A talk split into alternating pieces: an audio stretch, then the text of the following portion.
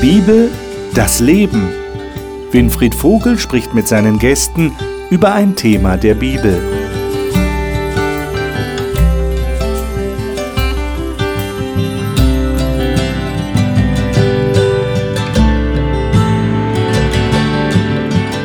Willkommen zu unserer Talkrunde hier im Studio. Wir reden über die Bibel und wir haben jetzt einige Wochen lang über die Bücher Esra und Nehemia im Alten Testament gesprochen.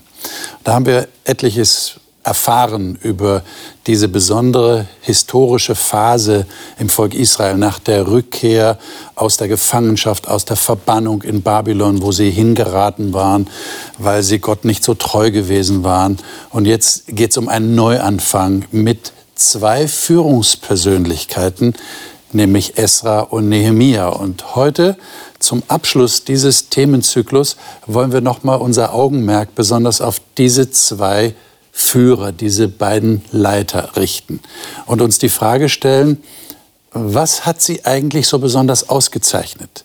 Was hat sie besonders geeignet gemacht, um in einer zugegebenermaßen schwierigen Situation im Volk tatsächlich diese Führungsposition auszufüllen und tatsächlich auch etwas zu erreichen. Was ist da notwendig? Und welche Schlussfolgerungen können wir für uns heute ziehen? Egal, ob wir jetzt in einer Führungsposition sind oder nicht. Ich denke, wir, wir schauen vielleicht auch zu Leuten hin, die in Führungspositionen sind und wünschen uns bestimmte Dinge. Da können wir vielleicht auch einiges dazu sagen. Ich bin gespannt, was meine Gäste dazu sagen werden und die darf ich Ihnen jetzt wie immer vorstellen. Siana Milanova arbeitet als Musikpädagogin in der Nähe von Frankfurt am Main. Sie sagt, sie erlebe Gott nicht als jemand, unsere Fehler zählt, sondern uns liebevoll und vergebungsbereit begegnet. Diane Cruz Schäffer ist Sozialarbeiterin und engagiert sich gerne in ihrer Kirchengemeinde. Sie sagt, sie wäre ohne den Glauben an Gott nicht da, wo sie jetzt in ihrem Leben ist. Roland Nickel lebt und arbeitet in der Nähe von Darmstadt. Er sagt, das Versprechen Gottes bezüglich der Auferstehung der Toten und des ewigen Lebens geben ihm Kraft für die Zukunft. Reinhard Schwab hat in der Schweiz und in Österreich, wo er geboren und aufgewachsen ist, als Pastor gearbeitet. Derzeit ist er der Leiter seiner Freikirche in Österreich und möchte Menschen unterstützen, die Gott suchen.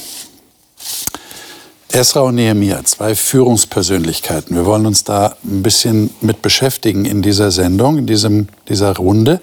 Und der erste Text ist Esra 7, Vers 10. Das ist ein Text, den wir schon in den ersten Sendungen gelesen haben. Das ist nur ein Satz, aber der hat es in sich, wenn es darum geht, den Esra irgendwie zu charakterisieren. Ähm, Dayani, darf ich dich bitten, das mal zu lesen? Du hast welche Übersetzung? Elberfelder. Elberfelder Übersetzung. Mhm. Denn Israel hat sein Herz darauf gerichtet, das Gesetz des Herrn zu erforschen und zu tun und in Israel die Ordnung und das Recht des Herrn zu lehren. Hm. Was nehmt ihr aus diesem einen Satz an Führungsqualitäten, die der Esra besessen hat? Ist da was drin? Also für mich ist das, was man ja heute hatte, ein Mission Statement, das Ziel, das, mhm. die Beschreibung, was ich eigentlich will, wofür ich da bin. Und das hat der Esra hier sehr deutlich beschrieben. Das ist ganz klare Zielorientierung, was er möchte. Und das finde ich enorm. Das ist wichtig, dass wir nicht nur irgendwie so irgendwas machen, sondern genau wissen, wo wir hinwollen. Er hat okay. eine Vision, ne? weil, was er möchte machen. Ne? Weil bei Leitern, wir müssen beginnen und ein Ende haben. Aber welches Ende? Wir fangen an Arbeiten an, ja. aber wir müssen wissen, wozu wir arbeiten. Das heißt also, es wäre die Verantwortung eines Leiters zu wissen, wo er mit einer Gruppe hin will? Oder erarbeitet das die Gruppe? Steuern die was dazu bei, zu dieser Motivation, zu dieser Zielsetzung? Oder gibt das der Leiter vor? Was ist da eure, ich meine, du bist in einer leitenden Funktion momentan, Reinhard. Äh, würdest du dich damit identifizieren? Ja, ja, klar, ich habe ein klares Ziel und die kommen alle mit.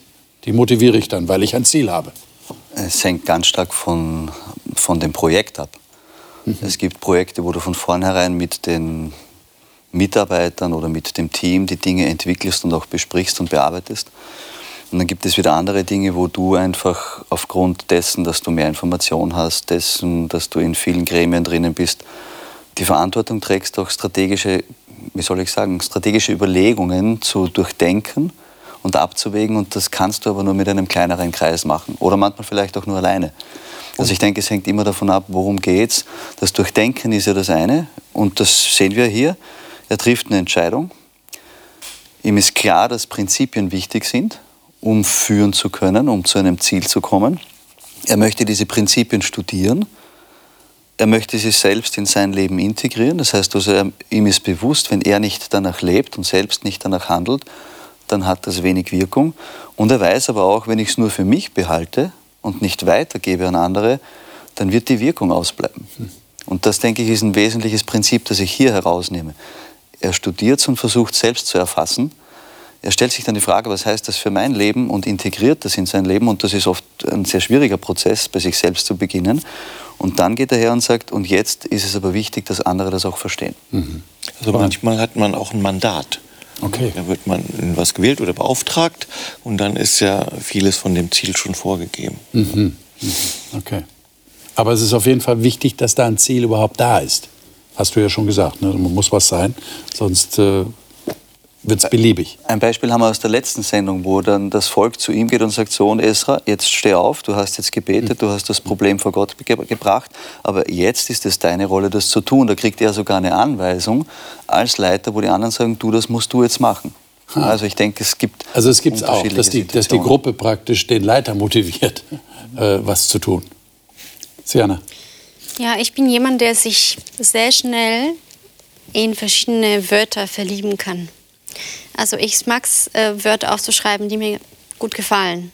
Und die lese ich mir dann immer wieder durch. Und bei der Geschichte mit Ezra und Nehemiah bin ich auf ein Wort gekommen, ist Lebenszweck.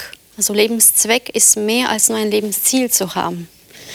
Und ich glaube, bei dem Fall hier mit Ezra, er hat sein Herz darauf ausgerichtet gehabt. Das heißt, es war richtig das eine und was ihn bewegt hat. Das war sein Lebenszweck. Es war, glaube ich, nicht nur für sein Mandat so, sondern insgesamt für sein ganzes das war Leben. Nicht, das war nicht ein Projekt. Ja, Das war nicht nur ein Projekt. Das war sein Leben. ja, vielleicht Lebensprojekt kann man auch so sagen. Okay. Ja, aber sein Zweck war, das Gesetz zu erforschen und es den, weiter, den anderen äh, verständlich weiterzugeben. Schauen wir uns doch mal den Nehemia an. Das ist der nächste Text, Nehemia 2, die Verse 1 bis 10. Die werden wir jetzt nicht lesen, weil wir haben sie ja schon in einer der vorigen Sendungen gelesen. Und die Zuschauer dürfen gerne nochmal zurückgehen und sich die Sendung vielleicht anschauen. Die sind ja alle in der Mediathek vorhanden. Ähm, wir greifen mal ein paar Verse hier raus und versuchen uns mal in die Situation hineinzudenken, in der der Nehemia war. Kapitel 1 erinnern wir uns.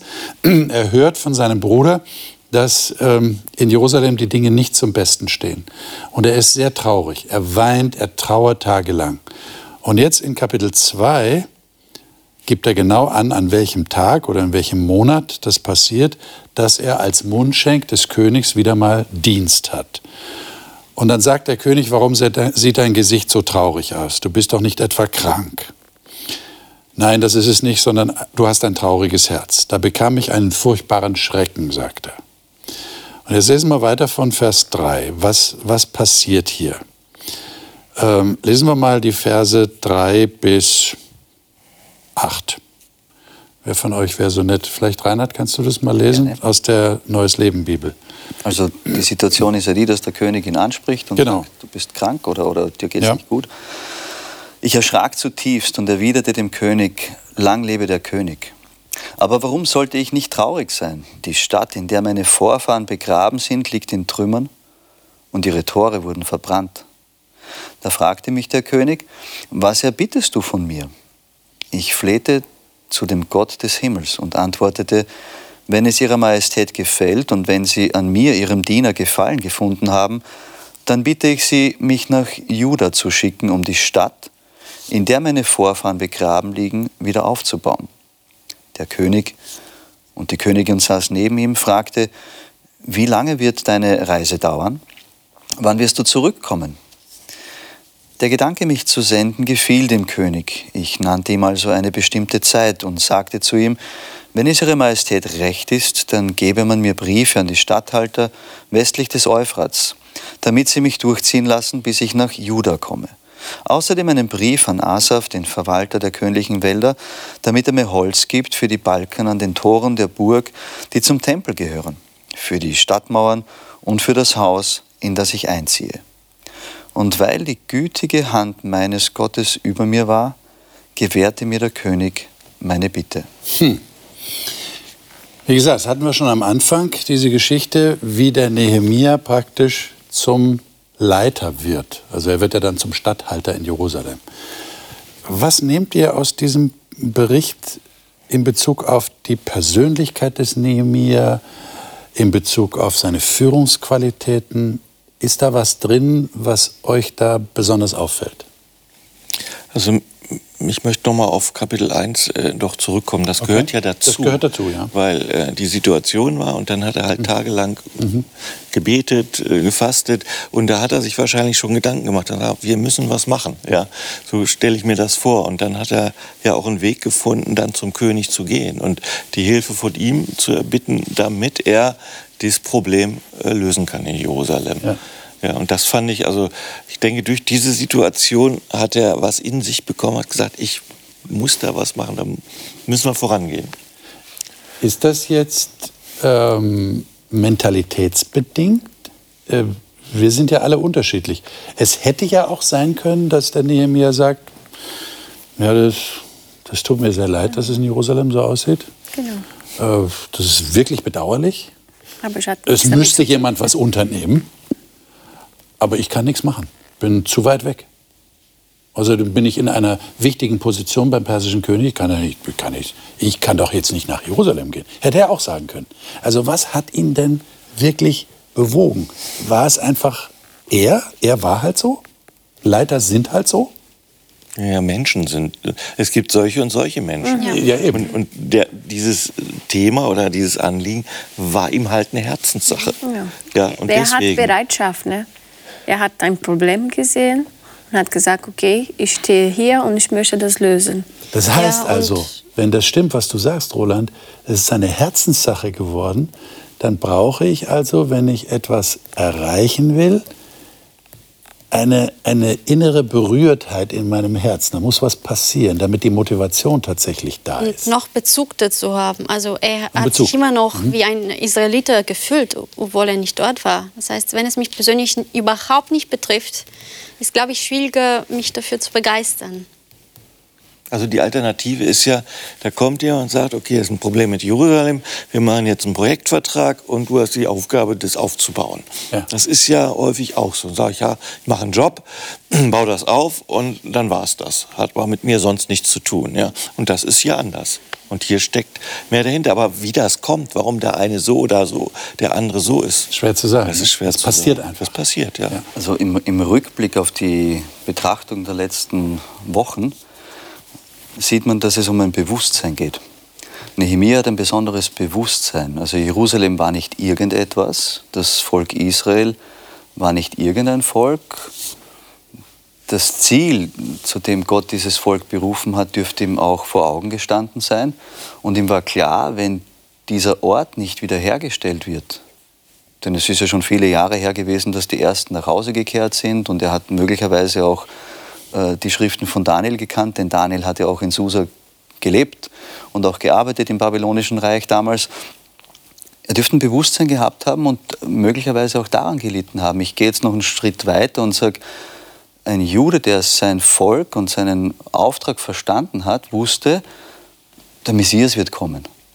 Er wusste aber gleichzeitig, wenn die Stadt nicht steht, das Osttor nicht steht, wenn der Tempel nicht existiert, ja, dann kann ja der Messias aufgrund der Verheißung nicht kommen ja, wenn wir da nichts in Ordnung bringen, werden wir unserer Berufung nicht nachkommen. Also ich denke, dass er vernetzt gedacht hat, nicht isoliert, was macht das mit mir? Der war nicht traurig, dass das Haus seiner Familie nicht mehr gestanden hat oder dass vielleicht andere Dinge in Jerusalem, die ihm erzählt wurden, nicht mehr existiert haben, sondern er hat weitergedacht.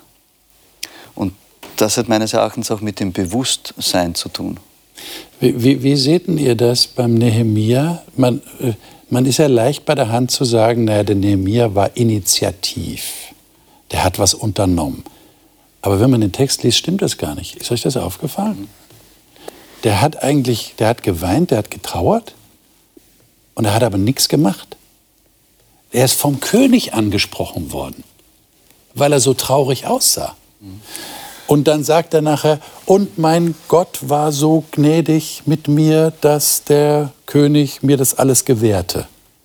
Also, Also wie ist das bei einem Leiter? Gott wusste, dass er bereit ist zu gehen. Ja, ja. Aber wartet jetzt der Leiter ab, bis der liebe Gott was tut?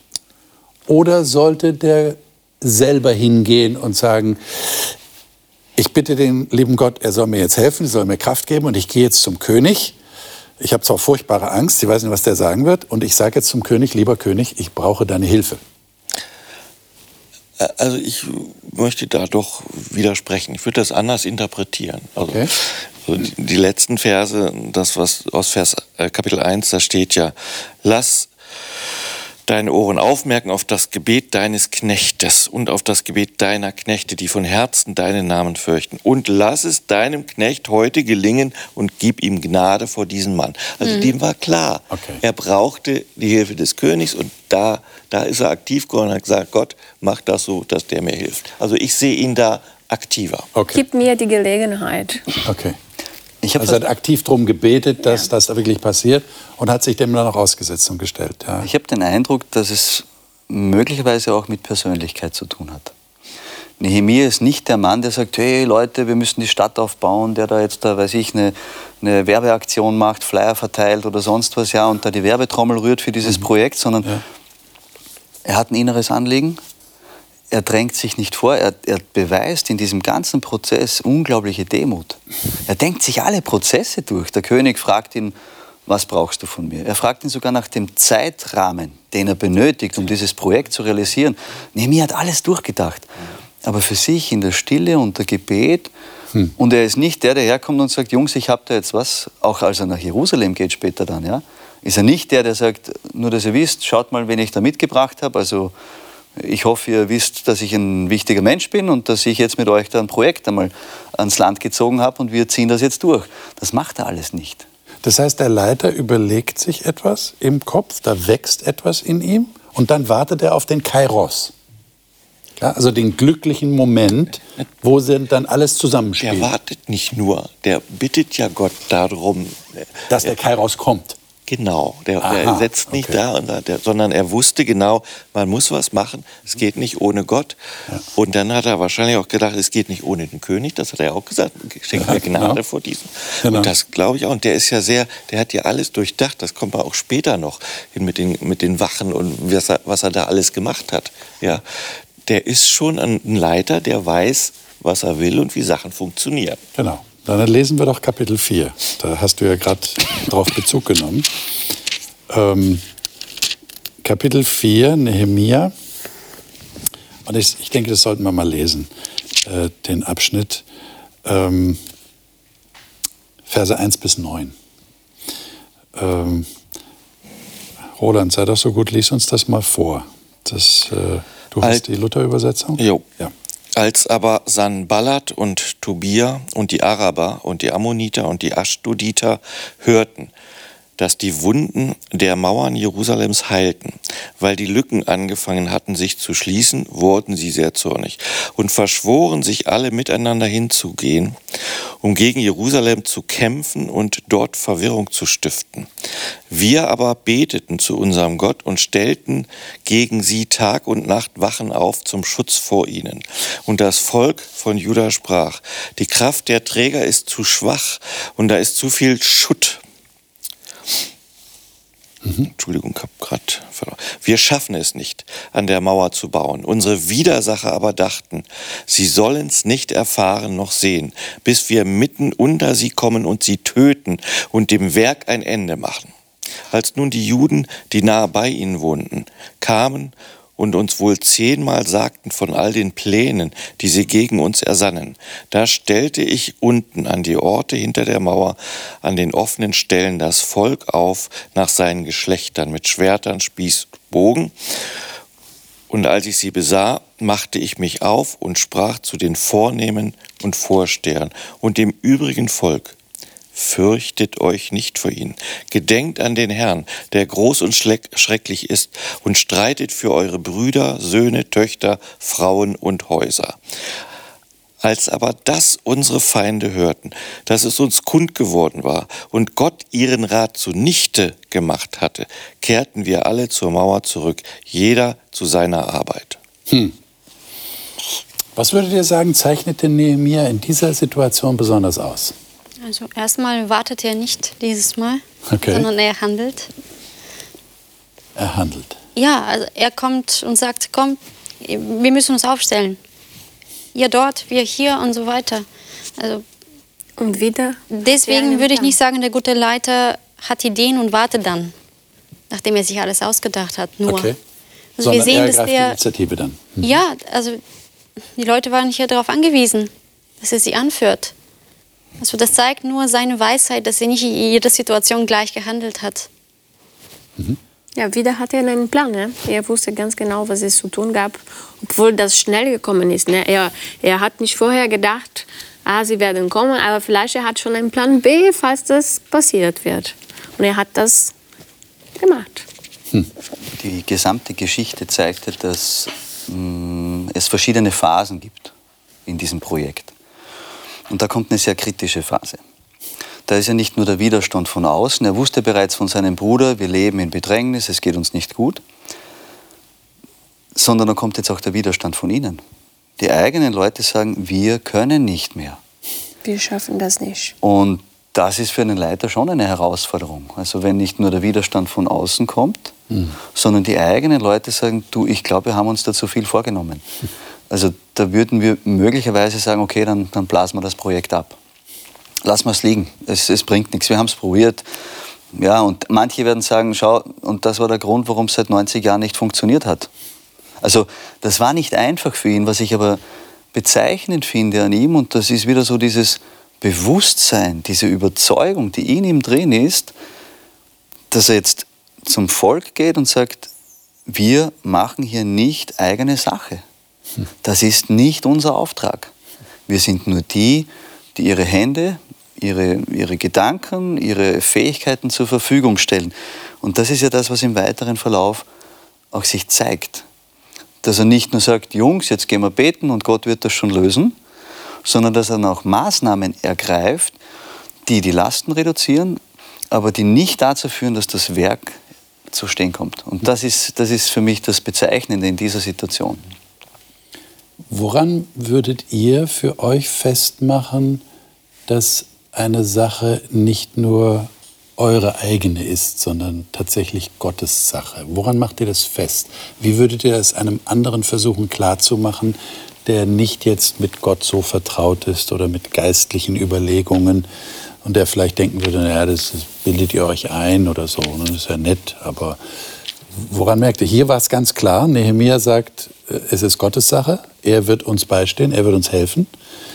Woran macht man das fest? Heute zum Beispiel. Woran macht ihr das fest? Bei bestimmten Projekten oder in einer Kirchengemeinde, äh, bei dem, was man sich vornimmt?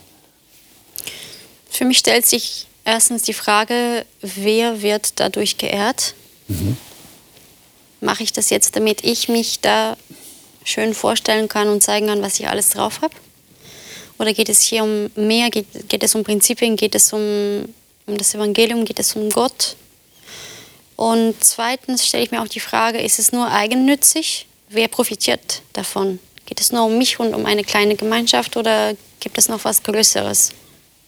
Okay. Und äh, für mich ist auch immer wichtig, auch wenn ich äh, Leute in Projekten beobachte, dass sie sich nicht ähm, in den Mittelpunkt stellen.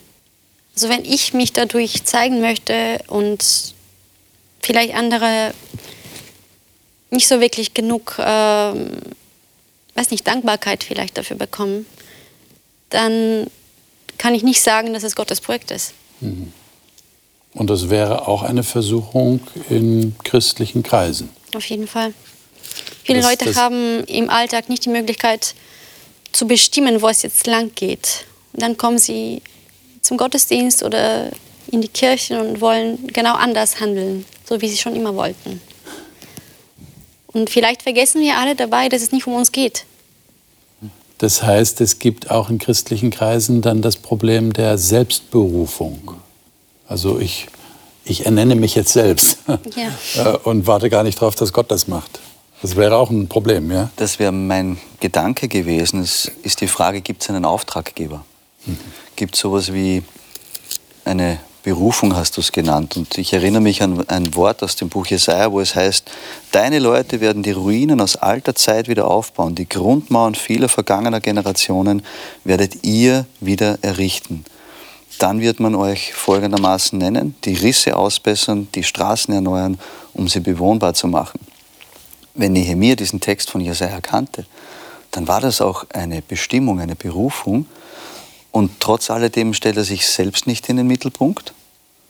Und in dem, was er tut, er sucht nach Lösungen. Er sagt, Leute, das ist ein Job, das ist ein Auftrag, den haben wir von Gott. Jetzt geht es nicht um die Frage, was geht nicht. Es geht um die Frage, wie kriegen wir es hin? Hm. Also wie finden wir Lösungen? Lasst uns über Lösungen nachdenken, nicht über die Probleme. Mhm.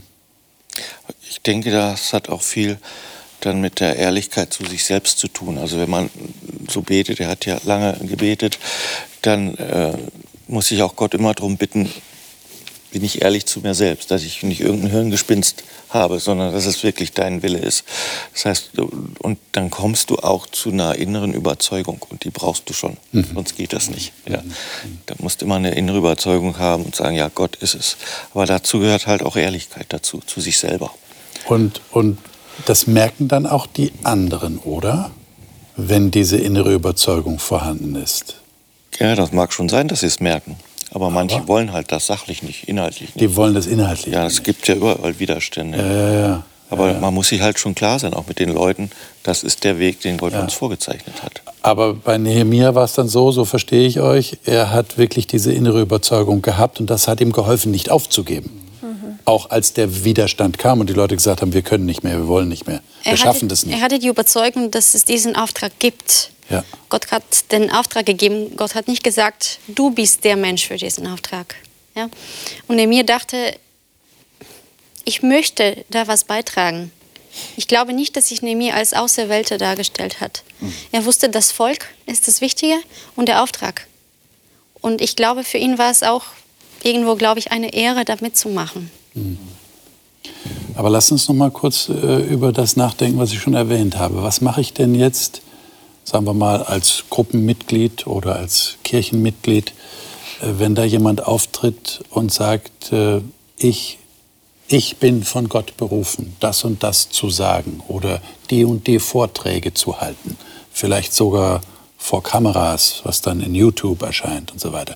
Wir haben ja heute alle möglichen Leute, die das machen. Äh, wie gehe ich denn damit um, wenn ich den Eindruck habe, und vielleicht andere auch noch, vielleicht ist es nicht nur mein subjektiver Eindruck, dass das nicht wirklich der Wahrheit entspricht. Dass das eine Eigenberufung war, aus welchen Motiven auch immer heraus. Wie, wie gehe ich denn damit um? Also wenn wir mal die Seite beleuchten. Nehemia war es anders, der hat wirklich einen Auftrag gehabt, nach dem, was wir lesen, können wir das so annehmen. Aber was mache ich denn mit jemand, wo man den Eindruck hat, nee, das behauptet der zwar, aber das stimmt nicht wirklich. Das ist ja äußerst kompliziert. Du kannst es ja auch nicht immer erkennen. Ja. Das, Manchmal ist ja. es halt, halt schwierig. So, ne? ja. Es gibt ja bestimmte Merkmale, ja, dass er gemäß Gottes Willen und so weiter handelt und so. Aber das äh, ist so schwierig. Eine gewisse Ausgewogenheit. Ja, genau. Alles, das sind so alles äh, Elemente. Aber letztendlich sagt ja auch Jesus, Unkraut und Weizen wachsen zusammen, dass du es nicht immer unterscheiden kannst. Ja. ja. Wir, wir haben das Wort Gottes, wir haben die Weisung, seinen Auftrag. Und trotzdem gibt es Leute, die sich darstellen, als hätten sie einen Auftrag Und die das dann auch als Totschlagargument benutzen. Ja. Ich bin ja schließlich von Gott berufen, also musst du mir glauben und musst das annehmen, was ich sage. Und wenn du es nicht annimmst, dann bist du nicht bei Gott. Also, weißt du nicht mehr, was du sagen sollst, oder? Weil dann bist du sofort der Ungläubige, wenn du das nicht annimmst. Es braucht viel Weisheit, damit umzugehen. Ja. Und es ist für die Zuhörer, und das ist ja oft die große Masse, schwierig herauszufinden, worum es jetzt geht. Äh, Jeremia ist für mich da ein, ein, gutes Beispiel, der so eine Situation in seinem Leben erlebt, wo plötzlich er einen Auftrag bekommt, von Gott dem Volk was weitergibt und dann steht ein Zweiter auf und sagt, tut mir leid, aber Gott hat mir was anderes gezeigt. Und er fängt dann nicht zu diskutieren, nicht zu streiten, nicht zu debattieren. er sucht sich auch nicht seine, seine Nachfolger und sagt, schau, ich habe mehr Nachfolger als du oder ich habe mehr Klicks bei meiner Sendung als du, also muss meine richtig sein. Er sagt dann, schau, mein lieber Freund, wenn es von Gott ist, dann werden wir sehen, was rauskommt dabei. Wir müssen jetzt einfach warten. Du musst warten, ich muss warten. Schauen wir mal, ob das, was du gesagt hast, in Erfüllung geht. Und dann haben wir den Praxisbeleg. Und das ist, glaube ich, so dieses, dieses Spannungsfeld. Wofür kämpfe ich? Ja, was mache ich offensichtlich? Auch Nehemiah investiert keine Zeit, um Tobia und Sanballat zu entlarven. Er sagt ganz offen, mal ihn zum Gespräch, zur Diskussion einladen, ja, um herauszufinden, wo er steht. Sagt er ganz nüchtern im Kapitel 6, eine große Aufgabe nimmt mich in Anspruch, daher kann ich nicht kommen. Die Arbeit würde stocken, wenn ich sie unterbreche, um zu euch zu kommen. Und ich glaube, das ist schon ein weiser Rat, den er uns durch sein Handeln gibt. Wie viel Zeit, wie viel Energie, wie viel Aufmerksamkeit investiere ich in die, und ich verwende jetzt einen vielleicht zu starken Begriff, aber in die Bekämpfung dessen, von dem ich glaube, dass es nicht gut ist. Jesus sagt auch, lass es laufen. Ja, also das ist, was du gerade gesagt hast. Nicht? Also Weizen und Unkraut ja. wachsen halt miteinander. Wir müssen manchmal warten und abwarten, was tatsächlich passiert. Das Weil welche Früchte diese Leitung bringen. Welche Früchte sie. Dann dass wir uns nicht selber zu Richter ernennen. Weil aber wir kennen die Herzen einfach nicht von den Menschen. Ja. Dann sind wir vielleicht ganz ähnlich wie das, was wir gerade bekämpfen Eben. wollen. Ne? Aber klar, es gibt einige Eigenschaften, die wir entdecken können, zu wissen, okay, äh, diese Leitung kommt von Gott. Mhm. Es gibt einige Sachen ne? und für mich ist es die Demut, Demut ne? Mhm ein wichtiger Punkt. Ne? Eine Leiter sagt nicht, ich bin, ich weiß. Ne? Ich bin der Größte. Genau. Alle müssen mir folgen. Er ist Demut. Mhm. Gott hat mir diese Leitung gegeben. Ich mache mein Bestes, aber nicht sich oben ja. stellen. Jetzt ist ja beim Nehemia noch etwas, was eine Rolle spielt. Lesen wir das mal kurz in Nehemia 4, Vers 17 und Nehemia 6, Vers 9. Das sind ganz kurze Verse. Ähm, da sagt er hier, Nehemiah 4,17, weder ich noch meine Brüder noch meine Diener noch die Männer der Wache, die in meinem Gefolge waren, wir zogen unsere Kleider nicht aus. Jeder hatte seine Waffe zu seiner Rechten. Und in Nehemiah 6, Vers 9 heißt es am Ende, und nun stärke meine Hände, betet er offensichtlich zu Gott. Ähm, da taucht ja sofort die Frage auf, äh, ist ein Leiter gefordert, selbst mit Hand anzulegen. Also der Nehemia war offensichtlich so jemand. Ja. Ähm, ist das in jedem Fall unbedingt notwendig? Für mich, für mich persönlich Leiterschaft, es ist nicht mit zu sagen zu tun, aber zu machen. Eine Leiter gibt das Beispiel. Also du würdest sagen, nicht so vom Schreibtisch aus? Leiter sein, sondern man muss selber involviert sein. Genau, es muss nicht 100% immer mitmachen, weil manchmal es gibt verschiedene Teile von einem Projekt und ein Leiter kann nicht auf alle gleichzeitig da sein. Ne? Mhm. Aber man muss auch ein bisschen. Also er muss sich schon identifizieren mit der Aufgabe. Ja. Mhm. Aber ich würde sagen, er wird nicht dafür bezahlt, an der Mauer zu bauen. Okay. Er wird dafür bezahlt, um das da zu bleiben, äh, die Sachen zu organisieren und den Überblick zu haben. Ja. Insofern mag das immer sein, oh ja, der baut selber mit, ist ja toller Leiter, aber da, das ist nicht seine Kernaufgabe ja. eigentlich. Ja, aber zur Verfügung zu stellen, stehen schon. Also ja. ein Leiter soll da sein und einspringen können, sei es auch bei der Mauer mitmachen. Die Bereitschaft zeigen, ne, wie man macht. Mhm. Weil viele Leute, die geleitet werden, wissen nicht, wie, wie man macht. Ja. Und ein Leiter hat auch diese Aufgabe zu zeigen, wie es geht. Es kann natürlich auch sein, dass eine Gruppe einen gewissen Druck ausübt auf einen Leiter, weil sie erwartet, dass er tatsächlich mit Hand anlegt und das ganz toll findet, wenn er das macht, ohne vielleicht zu bedenken, dass sie eigentlich auf ihn angewiesen sind in einer anderen Rolle, die er spielen mhm. sollte, weil er eben koordinieren insofern, und organisieren insofern muss. Insofern widerspreche ich dir, ein Leiter muss nicht alles können. Er kann auch nicht alles. Der kann jetzt nicht Maurer sein und nicht der beste Soldat sein. Ja, das ist, das ist nicht der Leiter. Der Leiter führt, koordiniert, und hat einen Plan. Aber, ich aber er kann weiß nicht, nicht ob ich das gesagt, dass er alles er machen kann, kann. aber er kann nicht Spezialist sein für, für alles. Ja, klar. Wir, wir als Leiter, ne, die Leute, die leiten, sie haben eine Eigenschaft, einen eine Punkt, wo sie Spezialisten sind. Ne? Und in einem Projekt gibt es verschiedene Aufgaben. Ja, ja. Klar, er kann nicht alles machen, ne? aber für mich ist wichtiger die Bereitschaft. Mhm. Ne? Und, und sich dann auch einzubringen. Genau, wann Nach es möglich genau Nach ist. der Möglichkeit, die er hat. Reinhard. Ich denke, dass es in einem Projekt verschiedene Phasen gibt. Und Nehemiah hat nicht an jedem Stück der Mauer gebaut und den Leuten gesagt, und du musst das so machen, ah, ich muss schnell darüber, weil der macht das nicht richtig. Er hat seinen Job gehabt, er war aber aktiv im Prozess drinnen. Aber wenn wir dann ins Kapitel 7 gehen, dann übernimmt er eine andere Rolle. Er übergibt die Verantwortung für Jerusalem seinem Bruder Hanani und Hanania. Das heißt also auch er weiß, wann ist seine Rolle vorbei und wann tritt er in den Hintergrund. Und ich denke, das gesamte Buch im Überblick zu sehen und zu schauen, wo verhält er sich wie, zeigt, dass er offensichtlich in der Lage war einzuschätzen, wann ist was dran, wann habe ich jetzt was zu tun und wann habe ich mich zurückzunehmen.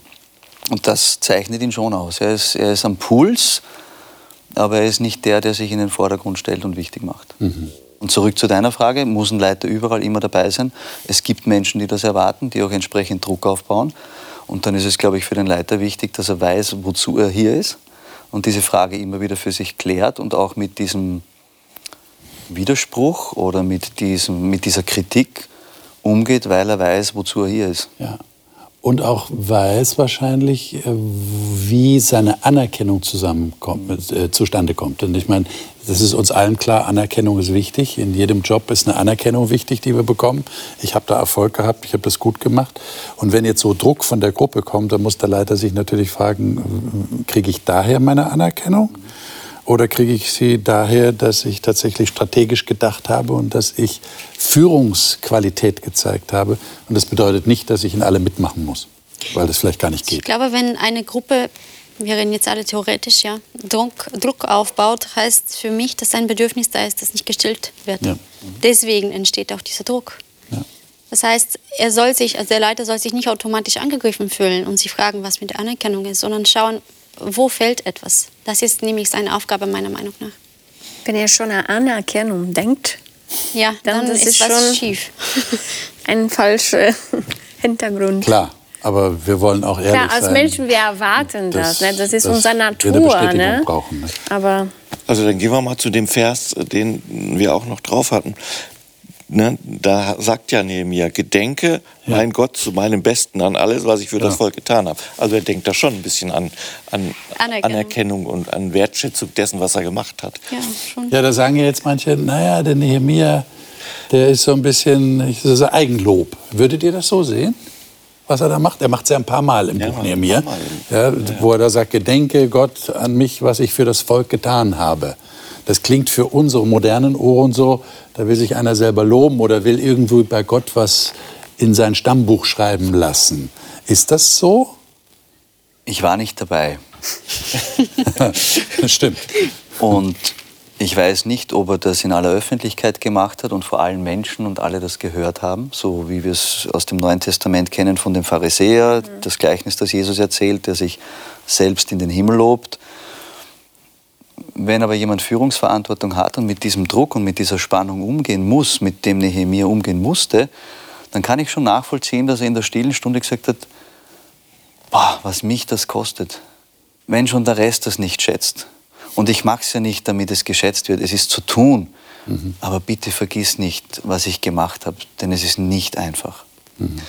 Und wenn das sein stilles Kämmerlein war und er das niedergeschrieben hat für Leiter der Zukunft, kann ich es nachvollziehen. Wenn es in der Öffentlichkeit passiert ist und er sich zur Schau stellt, dann hätte ich persönlich schon ein Problem damit. Ist das, wie, wie- wie ist das denn? Äh, Ich, wir haben gerade gesagt, wir brauchen die Anerkennung, auch als Leiter. Ähm, wie machen wir das denn, dass es uns reicht, in Anführungszeichen, wenn die Anerkennung von Gott kommt? Also ich gehe da ja auch nicht ganz mit. Also der Paulus, der hat ja oft genug gesagt, seht, was ich mache und wer mir meinem Beispiel folgt und so weiter. Also der hat auch ein gesundes Selbstbewusstsein gehabt Ja. und konnte auch sagen, das ist der Weg, geht. Ja, den habe ich euch vorgemacht. Also äh, ich bin da nicht so in, in dieser, ich sag's mal jetzt, falsche Demut, dass wir uns da immer klein machen und sagen, dürfen wir nicht. Also da würde ich nicht mitgehen. Ja, also man kann durchaus wissen, was, was kann man, was kann man nicht. Das ist, finde ich, schon wichtig. Ja, vielleicht habe ich mich, auch missverständlich ausgedrückt.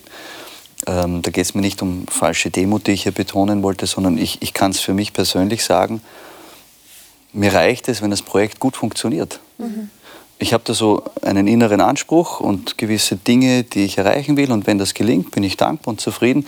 Ob andere jetzt was dazu sagen oder nicht, spielt für mich tatsächlich, und das hat nichts mit falscher Demo zu tun, es hat für mich tatsächlich keinen sehr hohen Stellenwert. Ja, also das Paulus, ist meine persönliche. Paulus musste sich halt manchmal verteidigen. Ne? Ja, ja, ja, ja, ja.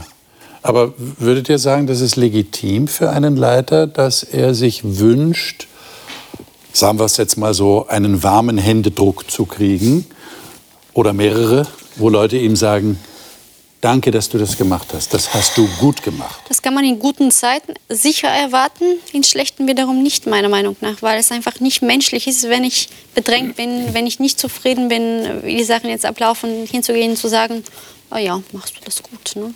Das hängt für mich ganz stark davon ab, wer es macht. Mhm. Wenn es jemand ist, der nachvollziehen kann, was das bedeutet, hat das für mich ein unglaubliches Gewicht und tut wirklich gut. Mhm. Wenn das jemand macht, der ganz wenig versteht von dem Ganzen, dann sage ich, okay, ich, ich nehme es an, danke, dass du das anerkennst, aber ich spüre dann schon, der, der kann ja gar nicht nachvollziehen, was das bedeutet. Dadurch hat das für mich dann schon eine andere Wertung. Okay. Ohne dass ich das jetzt nicht wertschätzen möchte, dass jemand Dankbarkeit ausdrückt, aber ich merke das bei mir subjektiv es gibt Menschen, die, da, da spüre ich, die verstehen, die verstehen was von der Sache und dann, dann hat das für mich ein ganz anderes Gewicht. Liebe Zuschauer, ähm, denkt jetzt vielleicht der andere, oder andere von Ihnen, was bin ich froh, dass ich kein Leiter bin, dass ich für nicht irgendjemand verantwortlich bin, dass ich kein Projekt leiten muss. Aber ich würde mal sagen, seien Sie nicht zu schnell mit diesem Gedanken. Ähm, denn vielleicht ist da wirklich die Erwartung, vielleicht sogar von der Seite Gottes, dass sie irgendwo Verantwortung übernehmen. Und das muss ja nicht was Großes sein. Wir dürfen ja nicht nur an Leiter denken wie Esra und Nehemiah, die jetzt ein ganzes Volk geführt haben in einer besonders schwierigen Lage, sondern das geht ja schon in der Familie los, oder? dass jemand auch Führungsqualität zeigt, dass jemand motiviert, dass jemand andere anregt, das Richtige zu tun, vielleicht sogar über sich selber hinauszuwachsen, wirklich ein Leben zu führen, das auch Erfüllung bringt. Wir haben jetzt versucht, anhand von Esra und Nehemiah einige Führungsqualitäten aufzuzählen. Vielleicht ist das eine Anregung für Sie, auch in ihrem ganz persönlichen Leben und vielleicht auch ein bisschen im Blick auf Führer, die sie erleben, Leiter, die sie in ihrem Leben sehen und beobachten. Entspricht das dem, was wir in der Bibel als Führungsqualität erkennen können? Ich denke, das ist eine interessante Frage. Damit schließen wir das Studium dieser beiden Bücher Esra und Nehemiah ab. Ich habe am Anfang gesagt, eigentlich ist es ein einziges Buch. Das haben wir gemerkt. Die haben wirklich einen engen Zusammenhang. Und das nächste Mal, nächste Woche, machen wir natürlich weiter. Wir reden hier im Studio über ein weiteres Buch der Bibel, und zwar diesmal über das Buch Daniel. Das Buch Daniel hat eine ganz besondere Bedeutung. Es ist nämlich ein sogenanntes apokalyptisches Buch. Ein Buch, das Prophetie enthält, das auf das Weltende geht, die auf das Weltende geht, Voraussagen, die getroffen werden. Aber wir erleben im Daniel auch, dass da Geschichten erzählt werden, wie er und seine Freunde in der Verbannung in Babylon gelebt haben, wie sie sich dort bewährt haben, welche Entscheidungen sie zu treffen haben. Auf jeden Fall ein ganz interessantes Studium. Sollten Sie auf keinen Fall versäumen. Ich freue mich, wenn Sie dann wieder dabei sind. Ich freue mich, Sie dann nächste Woche wieder mit neuen Gästen hier im Studio wiederzusehen.